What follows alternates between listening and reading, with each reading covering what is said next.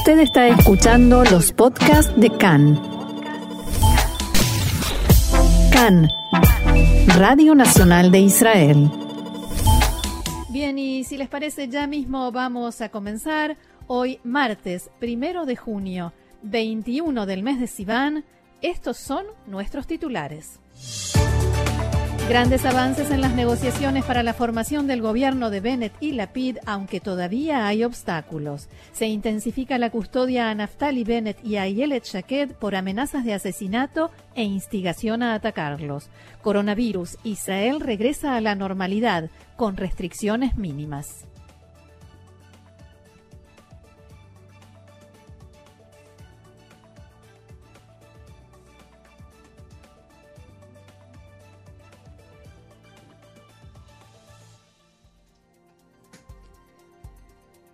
Bien, y vamos al desarrollo de la información, pero antes de entrar de lleno en la política y en todo lo que está sucediendo hoy en Israel, vamos a una información central que surgió a casi a mediodía de hoy aquí. El embajador argentino en Israel, Sergio Uribarri, fue convocado, dije, a una conversación aclaratoria en el Ministerio de Relaciones Exteriores en Jerusalén debido al voto de Argentina en el Consejo de Derechos Humanos de Naciones Unidas a favor de la creación de una comisión que investigue a Israel y solamente a Israel por su actuación en el operativo Guardián de los Muros, el reciente y último conflicto armado con Hamas en la franja de Gaza. El vicedirector de América Latina del Departamento de América Latina de la Cancillería, Modi Efraim, dijo que le dijo al embajador argentino que el apoyo de su país a una decisión unilateral que no toma en cuenta el ataque con 4.300 misiles desde la franja de Gaza a Israel es algo inaceptable abro comillas, es inconcebible que la Argentina, que sufrió tremendos atentados de Irán y Hezbollah en la Embajada de Israel en Buenos Aires y en la sede de la comunidad judía AMIA, no condene el terrorismo de Hamas y apoye semejante decisión. También el embajador de México fue citado a una reunión en términos similares. Y ahora sí, vamos a la política israelí. Volvemos al ámbito exclusivamente local porque los equipos negociadores del bloque del cambio continuaron negociando durante la noche y siguen negociando en este preciso instante para tratar de cerrar todos los acuerdos de coalición y poder anunciar el día de mañana, antes de la medianoche, cuando vence el mandato de Yair Lapid, que lograron formar gobierno pero todavía quedan varios escollos en el camino y el propio Yair Lapid mostró en las últimas horas un cauto optimismo y en la reunión de bancada en la Knesset, cuando le preguntaron si habrá gobierno, respondió, mi esposa me pregunta lo mismo. Yo le dije que no cancele las vacaciones de verano que teníamos previstas y que en los próximos dos días le aviso. En las últimas horas se informó que Ayelet Shaked eh, de Yamina exigió el lugar que, según los acuerdos alcanzados hasta ahora, le tocaría a Merab Mijaeli de Abodá en la comisión de nombramiento de jueces. Fuentes del bloque dijeron que Shaked advirtió que si no se cumple esa exigencia no habrá gobierno. Sin embargo, allegados a Shaked dijeron que ella no dio ningún ultimátum como se había informado, pero que sí cree que le corresponde ese lugar en la comisión, ya que el puesto de ministro de Justicia quedó para Guidon Sar y no para Ayelet Shaked, como se había hablado en principio. Otro de los desacuerdos que deberán resolver o que estarán quizás resolviendo tiene que ver con el Ministerio de Agricultura que Cajol Labán reclama y que en las negociaciones la PID le adjudicó a Israel Beitenu. En la tarde de ayer, a Víctor Lieberman acusó a Benny Gantz de estar haciendo un escándalo innecesario por esta cartera y alegó que quizás Gantz se está preparando una coartada de antemano. Gantz respondió diciendo que él es quien se dio el puesto de primer ministro para permitir que se forme el gobierno de unidad, porque en realidad iba a asumir como primer ministro en noviembre. Abro comillas, Pude haber sido primer ministro durante los próximos dos años y medio y renuncié a eso. Yo posibilité que se forme el gobierno de cambio en Israel y lo que espero es que la gente lo valore. De todos modos, en las últimas horas se registraron más avances en las negociaciones y desde el mediodía de hoy, como decías Diego, están reunidos en Ramat Gan, en Kfar Naftali Bennett, Yair Lapid, Guidon Saar, Avigdor Lieberman y representantes, negociadores y líderes de todos los partidos del bloque, menos a Víctor Lieberman, que dijo que él está de acuerdo con todo, participó en un congreso en Eilat y se quedó un ratito más en Eilat para nadar y quizás jugar un poco al tenis. Ya tiene todo resuelto, aparentemente. Sí. Hablábamos ayer del hecho de que en el bloque de derecha harán todos los esfuerzos por impedir la creación del gobierno de la Pidi Bennett con las presiones a legisladores de Yamina y de Tikva allá De eso vamos también a hablar en unos minutos. Buscan desertores y hay otras tácticas. En la mañana de hoy, desde Likud, volvieron a hacer un nuevo intento, enviaron una carta al asesor letrado de la Casa Presidencial en la que demandan que la PID cumpla las mismas condiciones para formar gobierno que se le exigieron en su momento a Benjamin Netanyahu.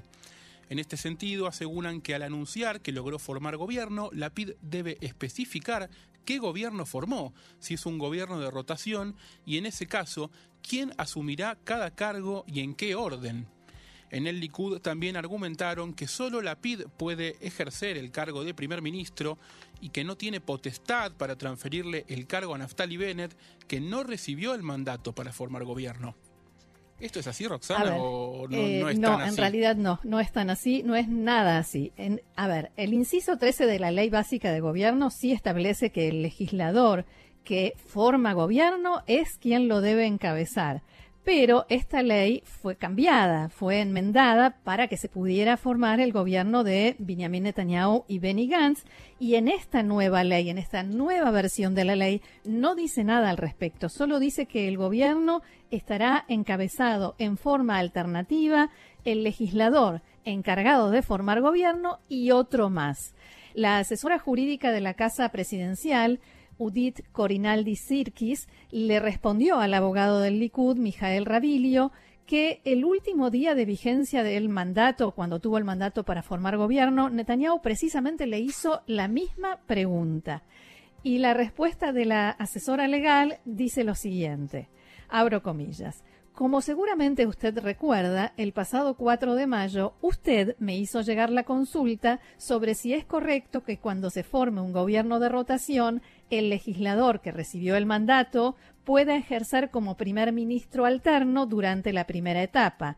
Yo le respondí en una carta que sí, que es correcto y es adecuado.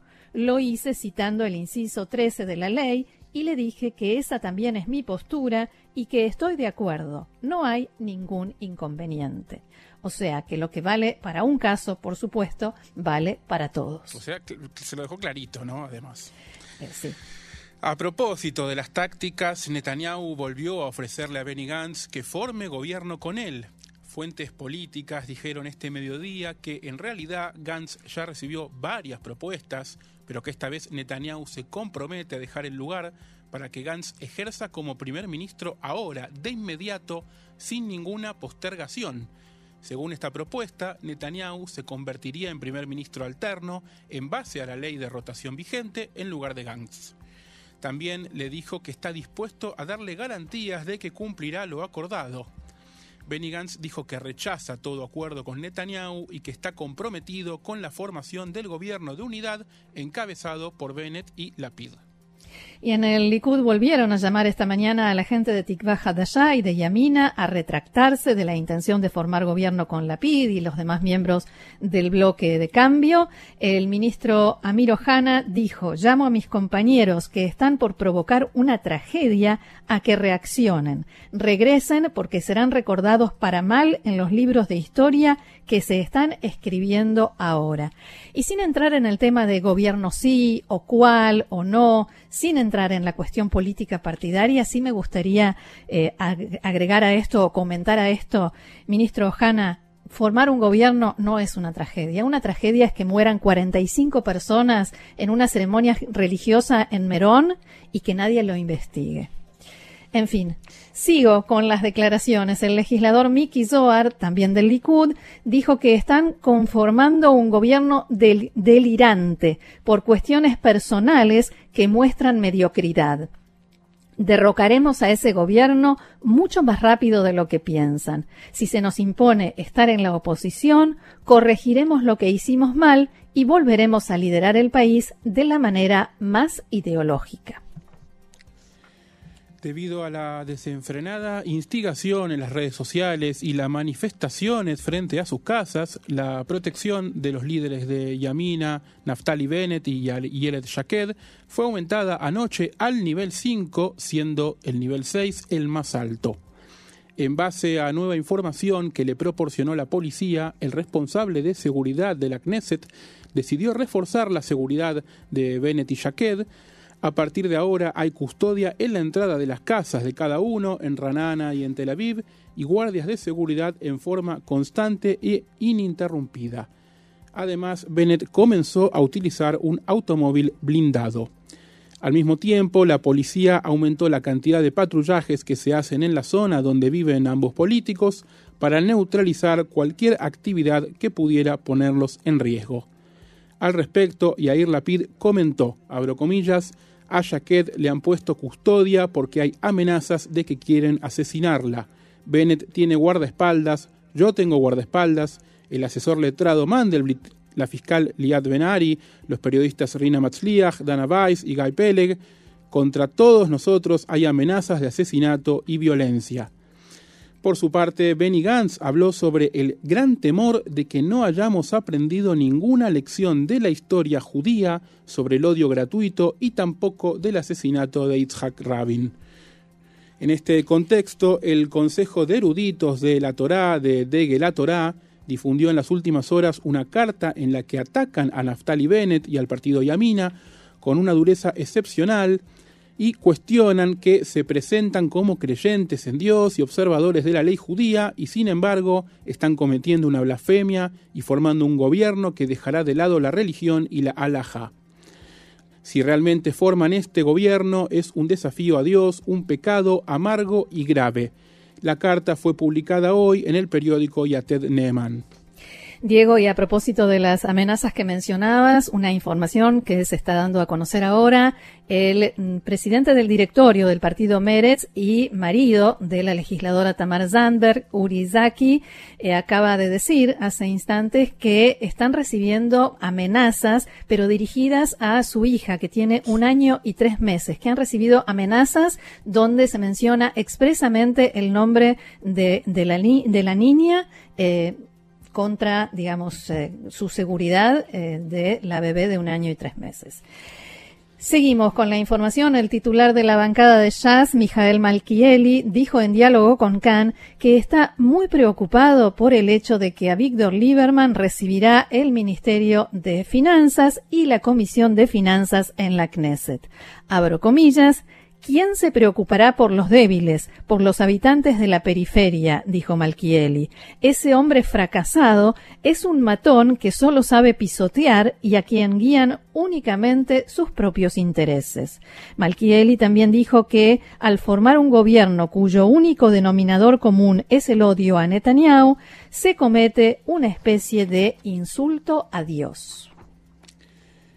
Y mientras continúan los esfuerzos, mientras continúa él, mejor dicho, los esfuerzos por tratar de impedir que se forme el gobierno de Bennett y Lapid, el primer ministro Netanyahu también está tratando de frustrar cualquier tipo de movimiento en su contra, pero dentro del Likud, el partido que preside.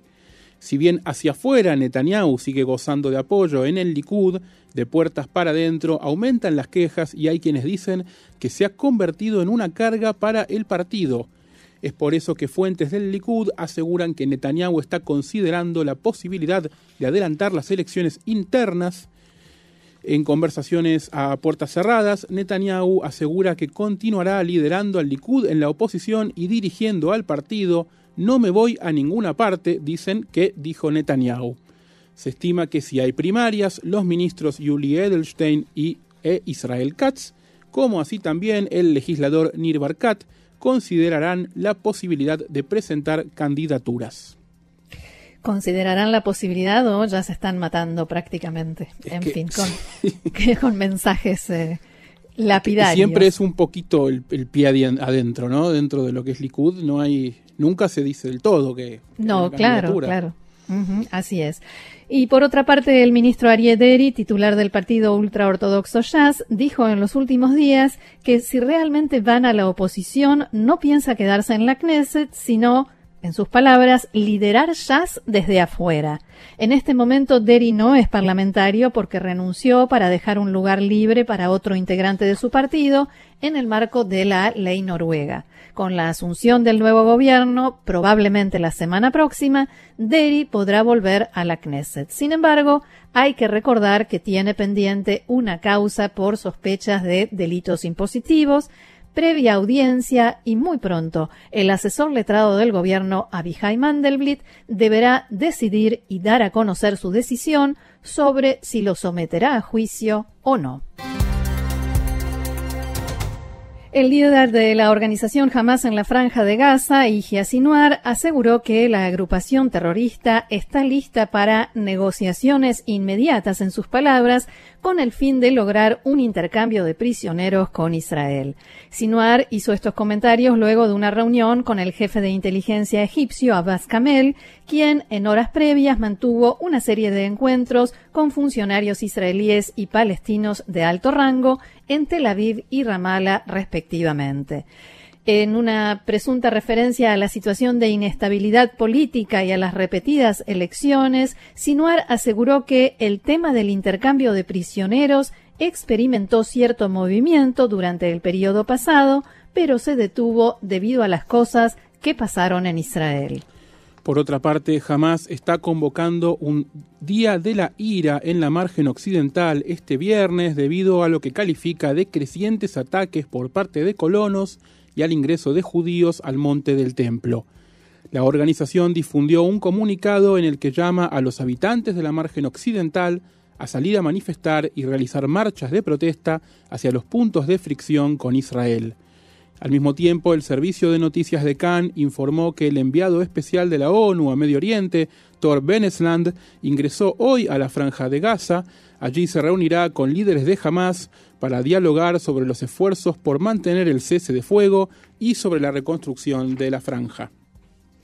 Y en el día de ayer, en un campo de la región de Shahara Negev, en el sur del país, se produjo un principio de incendio, producto precisamente de un globo incendiario lanzado desde la franja de Gaza, y esta sería quizás la primera violación al cese del fuego alcanzado hace 10 días. Digo quizás porque los habitantes de la región en realidad vienen denunciando esto desde hace varios días hubo algunos incendios, las autoridades dijeron que no, que no había globos incendiarios ni globos explosivos, los habitantes de la región insisten, insisten en que sí, recordaron incluso la época en que denunciaban que escuchaban el ruido de cuando se excavaban los túneles y que nadie les daba importancia.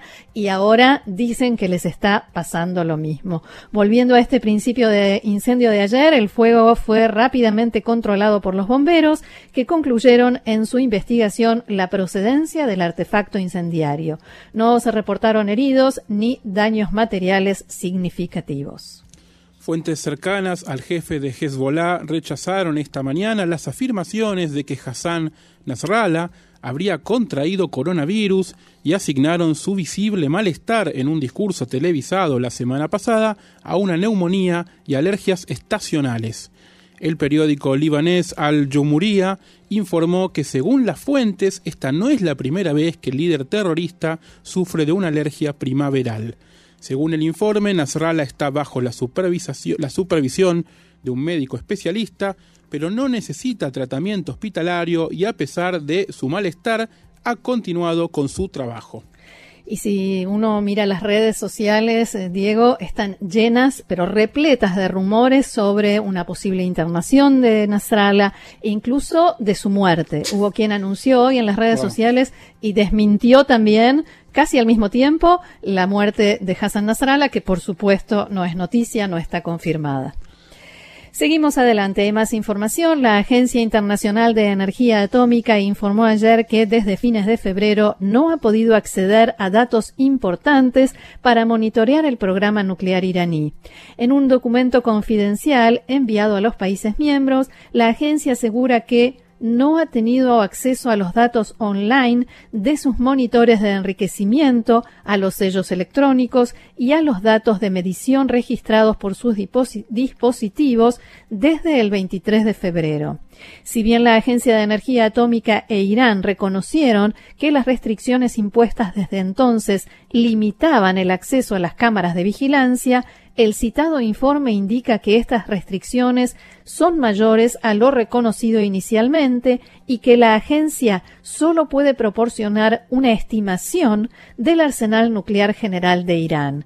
En otro informe que también trascendió en las últimas horas, la agencia dijo que los resultados de su trabajo de inspección han establecido, abro comillas, una clara indicación de que ha estado presente material y o equipo nuclear contaminado por material nuclear en tres lugares no especificados y que la mayor parte de la actividad en cuestión se remonta a principios de la década de 2000. La Agencia de Energía Atómica también dijo que Irán no ha respondido a preguntas sobre un cuarto sitio donde el uranio natural pudo haber estado presente entre 2002 y 2003 en forma de disco de metal. Según el informe, el director de la Agencia Internacional de Energía Atómica, Rafael Grossi, está preocupado porque las discusiones técnicas entre la agencia e Irán no han arrojado los resultados esperados. Cambiamos de tema. La mujer israelí que a principios de este año cruzó a Siria y fue devuelta en un intercambio negociado por Rusia huyó del programa en el cual estaba siendo tratada Horas más tarde fue encontrada en el sur de Israel. Khan pudo saber que desde el Ministerio de Bienestar Social notificaron a la Fiscalía que la mujer se fue sin previo aviso y la policía inició la búsqueda debido a que la mujer cuya identidad se mantiene preservada afronta una causa judicial por intentar salir del país ilegalmente. Esta mañana fue ubicada en una comunidad rural beduina del Negev y fue devuelta a las autoridades. La mujer de 25 años, proveniente de la comunidad ultraortodoxa de Modinilit, había sido portada de los diarios en febrero cuando su cruce ilegal a Siria se convirtió en un incidente de magnitudes geopolíticas. Tras una semana de negociaciones, fue devuelta a Israel a través de Rusia a cambio de la liberación de prisioneros sirios. Y con la presencia del primer ministro Netanyahu, ayer anoche se realizó la ceremonia de despedida oficial al saliente jefe del Mossad, Yossi Cohen, y en este momento también se está llevando a cabo otra despedida. En su discurso, Cohen aseguró que penetramos en el corazón de nuestro enemigo Irán. Cohen se desempeñó como jefe de espionaje israelí durante los últimos cinco años, en los cuales se cree que se ha visto una expansión significativa de las acciones encubiertas contra Irán, en particular sobre su programa nuclear. El funcionario saliente declaró también Trabajamos incansablemente para recopilar y revelar sus secretos más oscuros y logramos socavar su confianza y arrogancia. Hemos capturado el archivo nuclear iraní y expuesto al mundo el programa nuclear militar, sus intenciones, sus capacidades y el gran intento de Irán de engañar al mundo entero por años. El primer ministro Netanyahu elogió la gestión de Cohen y dijo que la operación, que consistió en infiltrarse en el archivo nuclear iraní y pasar de contrabando documentos a Israel, es uno de los hitos más gloriosos del Mossad en toda su historia. David Barnea, quien fuera el número dos de Cohen, lo sucederá en el cargo a partir de hoy.